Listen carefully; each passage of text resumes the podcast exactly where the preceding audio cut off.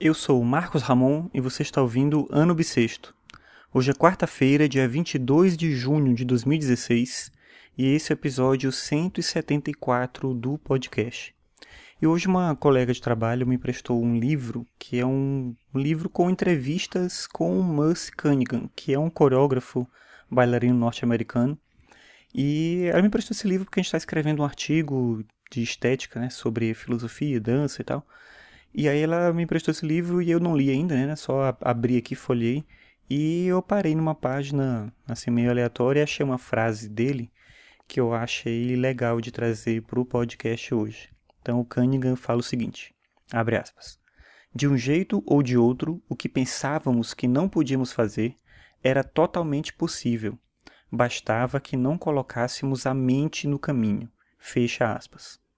Eu acho interessante essa ideia de que não é só razão que faz com que a gente possa ser criativo.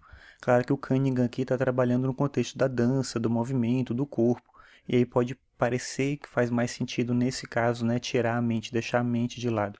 Mas eu acho que isso serve para qualquer tarefa, qualquer tipo de tarefa, mesmo aquelas que a gente acha que são estritamente abstratas. Quando a gente quer racionalizar demais, quando a gente quer fazer síntese de tudo, compreender tudo, talvez a gente não consiga ir muito longe. Eu acredito mesmo que a criatividade ela é ativada de maneira mais efetiva quando a gente não se esforça tanto assim para pensar, quando a gente deixa a mente um tanto vazia. E isso é bem interessante nessa fala do Cunningham, acho que representa um pouco isso. Então, eu achei interessante trazer isso para o podcast como uma reflexão, de novo, que serve para tudo, né? Para qualquer coisa.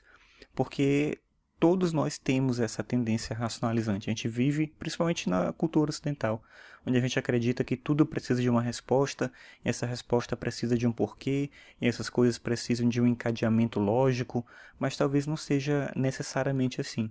Em sala de aula, dando aula, eu percebo muito isso nos alunos, né? quando eles tentam pensar demais na maneira correta, do jeito certo, eles têm dificuldade de encontrar uma resposta. E às vezes quando não se pensa demais, quando vem aquele insight, vem uma ideia, vem algo que se não é brilhante, pelo menos é criativo. E isso já por si só já é bem, bem rico, bem positivo. Do ponto de vista da criatividade da arte, que é o, o campo onde o Cunningham trabalha, isso é necessário o tempo todo. Mas não quer dizer que não é necessário na ciência, né, em qualquer tipo de trabalho que não parece, a princípio, ter a ver com criatividade, porque na verdade tudo que é humano, tudo que é produção humana é produção criativa.